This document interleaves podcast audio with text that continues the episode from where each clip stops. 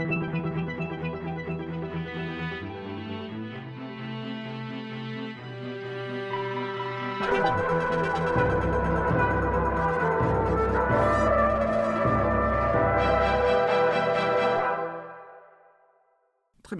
Alors je propose qu'on revienne maintenant au cas pratique, qui est celui avec lequel finalement on a ouvert cette discussion, qui est le, cas, le cas, ukrainien. Mhm. Donc euh, on est maintenant en octobre, Vincent l'a dit, euh, on voit très clairement qu'on arrive dans les derniers moments de la mal nommée contre-offensive ukrainienne de l'été 2023.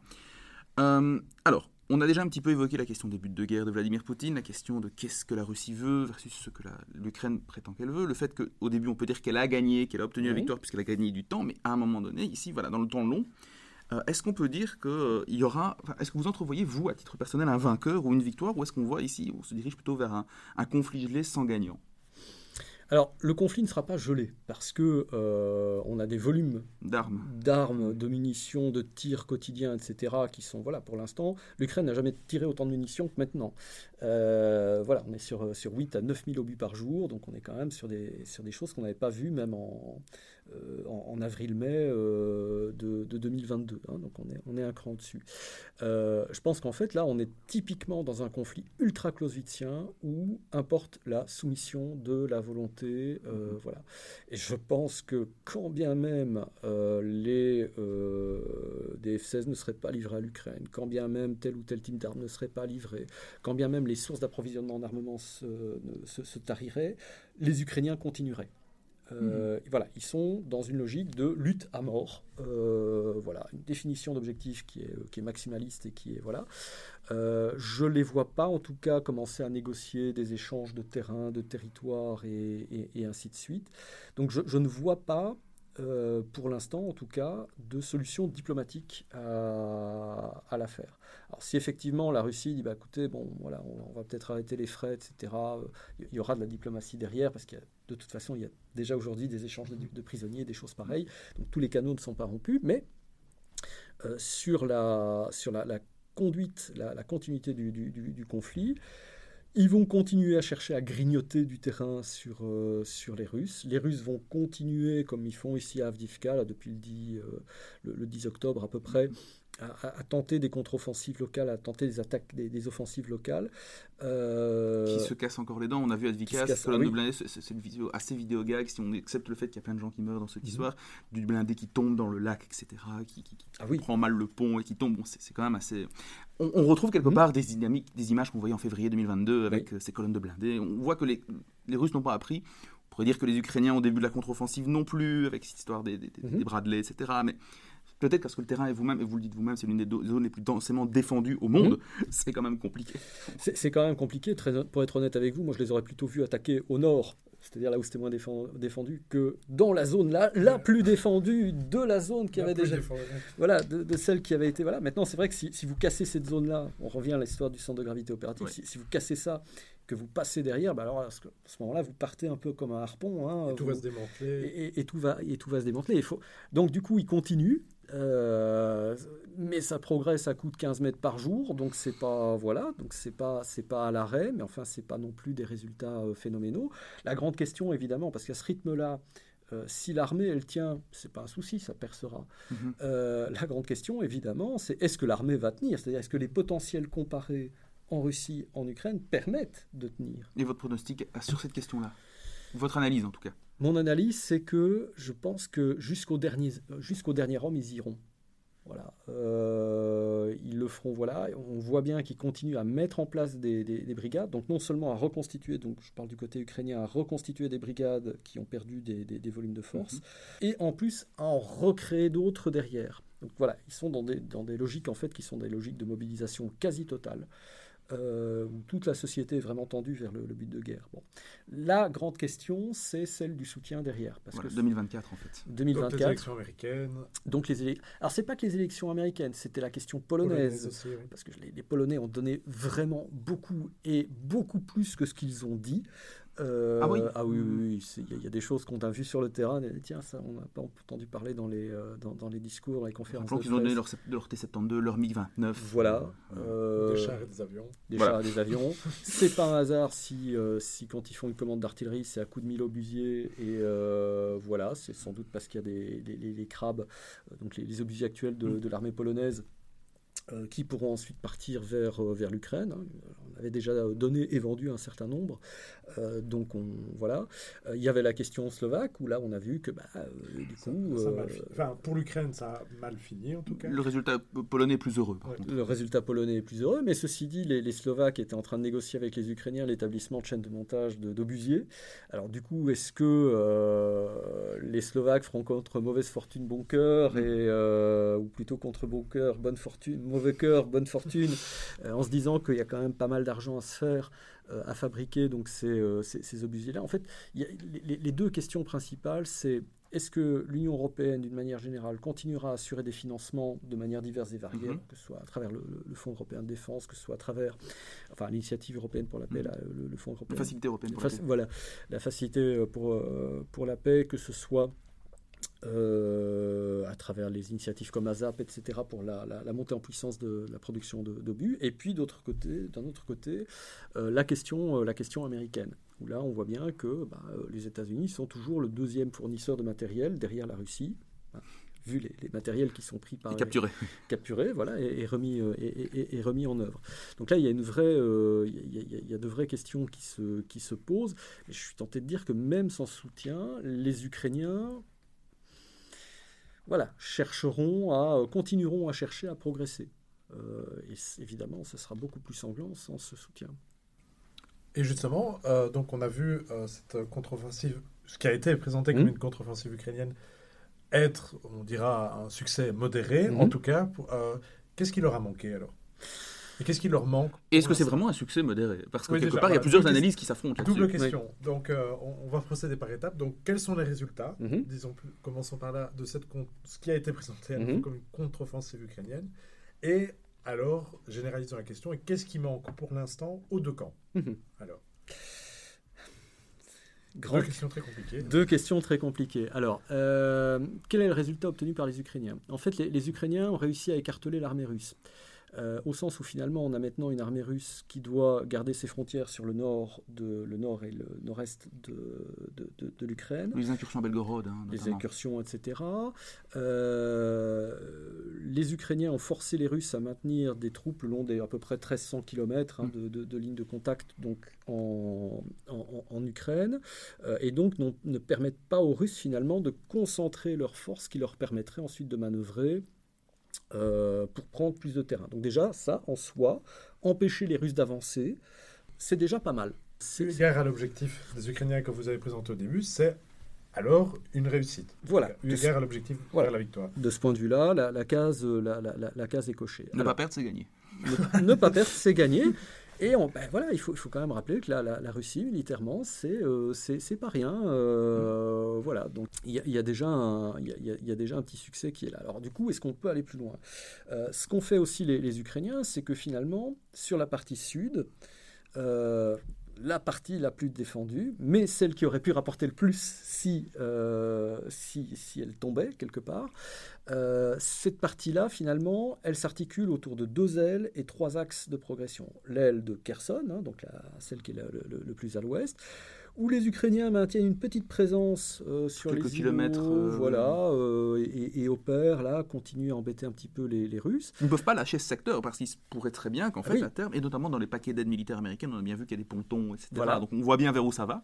On voit bien vers où ça va. On voit quand on reprend simplement une carte Google Maps, bah, il y, a, une, autoroute évidemment qui part de Kherson qui va directement vers la Crimée. C'est pas très long. Et puis si vous passez par Kherson, mais vous arrivez directement derrière toutes les lignes défensives. Il faut, circuler loin, longtemps. Voilà, il y a quelques centaines de kilomètres à franchir. Mhm. Euh, mais enfin voilà, la, densité des forces russes là n'est pas aussi importante que euh, qu'ailleurs. Bon.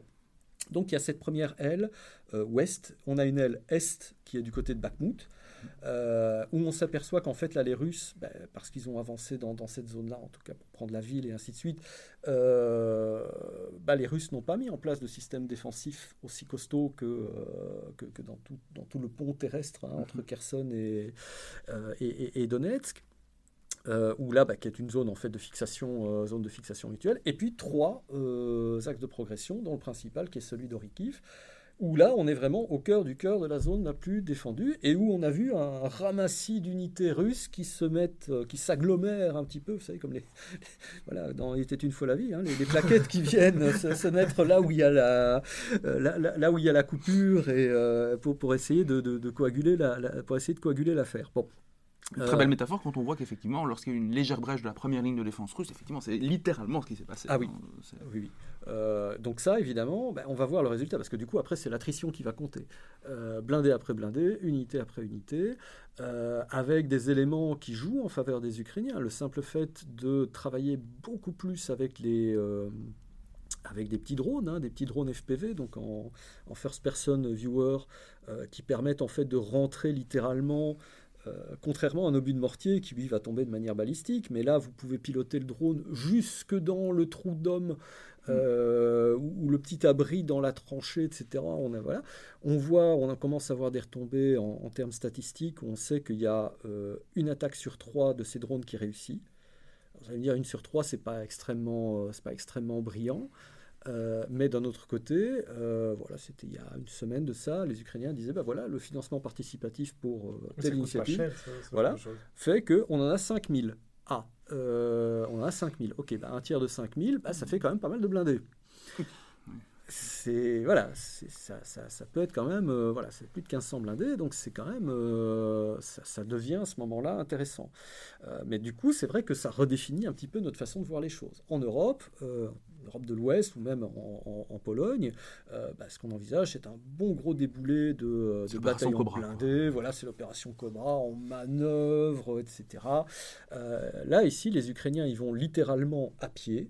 Euh, parce que dans les zones super défendues, on retrouvait jusqu'à 4 mines par mètre carré, parfois des mines empilées les unes sur les autres. Et ce qui a manqué, en fait, pour arriver sur cet aspect-là de, de, votre question, en fait, c'était euh, peut-être de renseignements tactiques qui auraient permis d'éviter que... Ce champ de mine conséquent. Voilà, qui aurait permis d'éviter d'engager des blindés de déminage qui ne sont pas conçus, enfin, comme tout système mécanique, il est conçu jusqu'à une certaine résistance.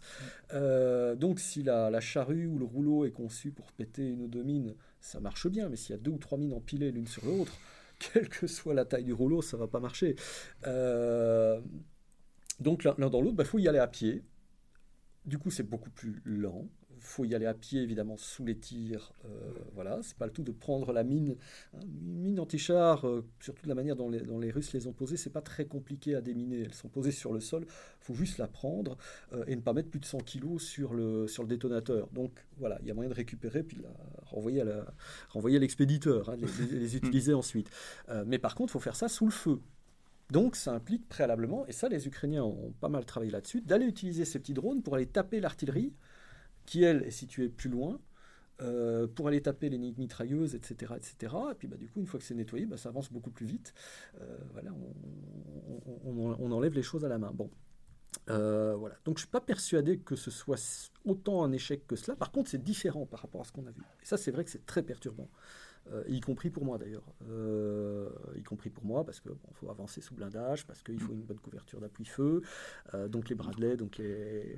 Les véhicules de combat d'infanterie. Les, voilà, les, les, les, mardeurs et tous ces engins-là.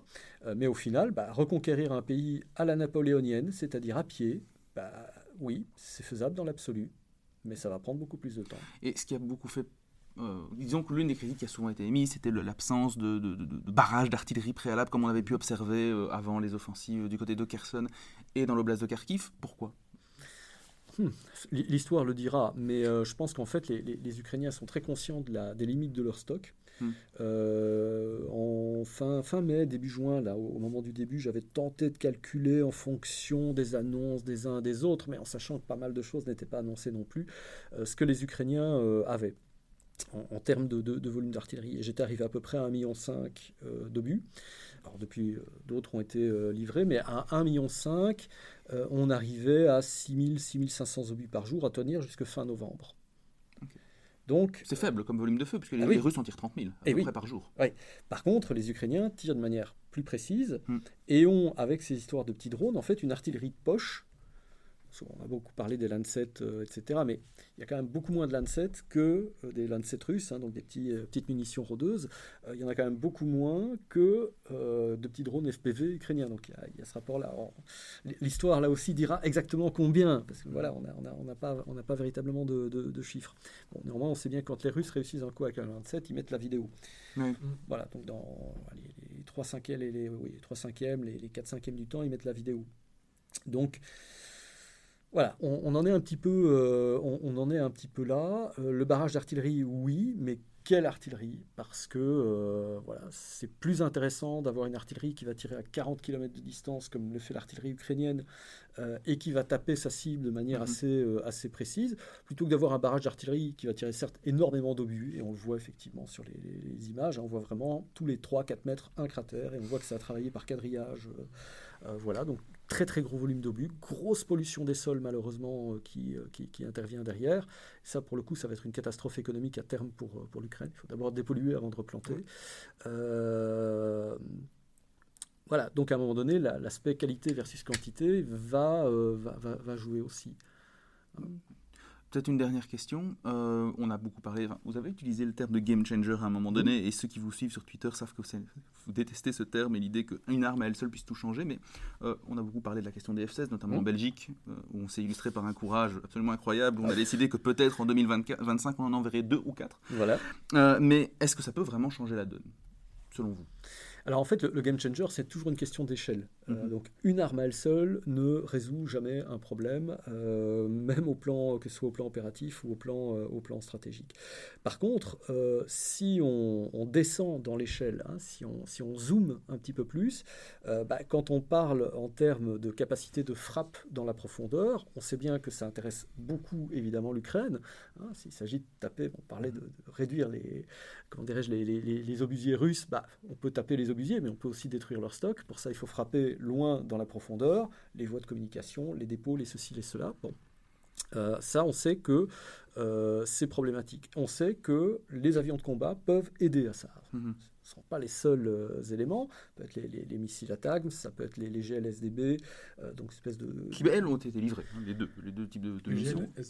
Alors, c'est une Ground Launched Small Diameter Bomb. En fait, c'est une bombe d'aviation, mais qui est propulsée par un moteur de roquette qui sont en fait des moteurs de roquettes recyclés, des MLRS en fait, hein. donc euh, c'est tirable par HIMARS et par, euh, par M270, euh, et donc évidemment bah, elle déploie, c'est une arme planante, hein. c'est une bombe guidée GPS planante, et donc, une fois l'impulsion donnée par le moteur de roquette, ça se détache, puis la, la bombe plane.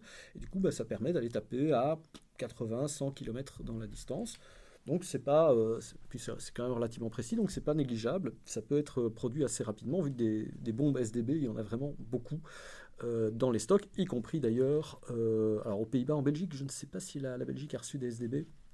Ce serait pas, ce serait pas étonnant par ailleurs, parce que c'est vraiment une arme en dotation assez, assez répandue au niveau de l'OTAN. Assez répandue, voilà, tout à fait.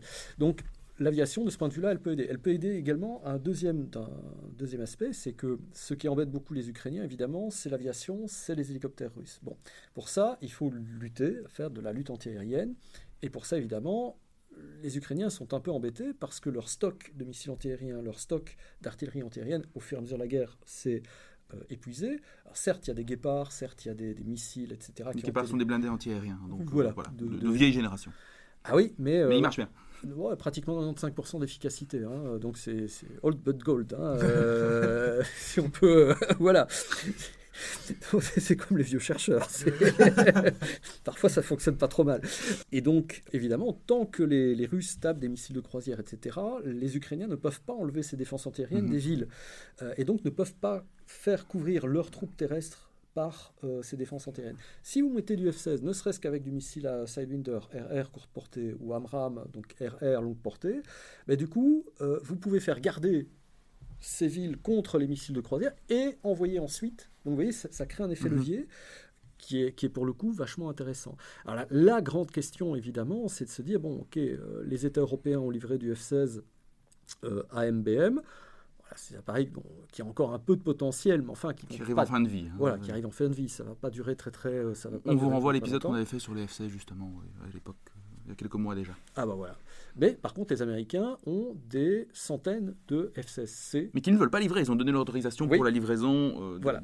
pour que les Danois, les Pays-Bas, les, Belges les mmh. exportent. Mais on, je pense que les, les, MLU, on a maximum 200 appareils au total, si on tout stock confondu, toute nation euh, Oui, alors les, Néerlandais disaient 42 euh, appareils, les Danois 19, les Norvégiens ont dit qu'ils donnaient, mais ils n'ont pas dit combien. Euh, les Belges, bah, on verra, 4-5 hein, en réalité. Mais on en a 54. Donc, voilà, donc ça peut, honnêtement, ça peut monter largement jusqu'à une vingtaine. C'est pas, voilà. Après, il y, a une question politique, mais je veux dire d'un point de vue objectif de respect de contrat opérationnel, etc. C'est pas, c'est pas aussi problématique qu'on l'a dit. Euh... Unpopular opinion sur Twitter, attention. Oui, oui, oui, c'est unpopular, mais bon, voilà, c'est, euh, on est en démocratie, heureusement. Euh, mais donc, effectivement, il y a cette question des FCC américains qui est derrière. On sait bien que les Américains traînent beaucoup les pieds, mettent beaucoup, beaucoup de temps avant d'autoriser les exportations, enfin les réexportations de F-16, les envois d'attaques, etc., mais qui finissent quand même par dire oui. Donc. C'est pas impossible que d'ici 2024. Euh, voilà. Début 2024. Voilà. Euh, par ailleurs, bah, euh, un F16, euh, bah, ça peut, voilà, il y, a des kits, il y a des kits qui existent qui permettent, sous certains, sous un point d'emport, le, point, oui, enfin, un des points d'emport en fait de mettre deux AMRAM. Donc on peut, un F16 peut en théorie tiré. Alors après bidouille, après. Euh, mais ils bidouillent bien les Ukrainiens avec leur MiG-29 et la GM-88. Voilà, euh, ça, il y, a moyen de faire des choses qu'on ne pensait pas véritablement euh, faisables, d'utiliser le F-16 à MBM comme étant une très bonne plateforme de défense aérienne. voilà. Les Américains ont livré d'ailleurs de ce point de vue-là un truc dont on a très très peu parlé, qui s'appelle IBCS. Euh, et IBCS, c'est une espèce de, poste de commandement en fait pour opérations aériennes mhm. qui permet de fusionner les données puis de les retransmettre. Donc ça, c'est vraiment un élément central. C'est le C2. C'est vraiment le C2 et ça pourrait être un très très bon C2 en matière de défense aérienne euh, du, euh, et en intégrant les patriotes, etc. Les batteries antiaériennes. Voilà. ça pourrait être un très très bon C2 donc, qui lui a déjà été livré. Hein, donc c'est pas... en tout cas, il a été annoncé. Donc on n'est plus dans la discussion politique, euh, et qui permettrait de, rentabiliser euh, l'usage, des F-16. Bon, maintenant, même s'il y a une cinquantaine au total de F-16, ne serait-ce qu'une cinquantaine de F-16 qui sont, euh, qui sont livrés, plus c'est mieux, évidemment, mais ne serait-ce qu'avec une cinquantaine, il y a déjà moyen de faire pas mal de choses. et de protéger peut-être une ou deux villes, et donc de libérer, de libérer un certain nombre de batteries antiaériennes pour aller faire couvrir les opérations terrestres, qui du coup bah, avanceront d'autant mieux. Voilà. Euh, sans la menace des hélicoptères, etc. les hélicoptères, on peut les traiter à coups de missiles sur leur base, hein, comme, on, a vu euh, là il y, a, 48 heures d'ici, 24 heures d'ici. Mais bon, voilà, parfois, euh, réponse logique, effectivement, c'est de disperser les, machines en, race campagne. Donc là, ça veut dire qu'il faudra traiter les machines une fois qu'elles sont en vol. Mhm. Donc ça veut dire de la défense aérienne. Merci beaucoup, Joseph voilà. Merci à vous. Et merci à vous, chers auditeurs, pour votre écoute. À bientôt.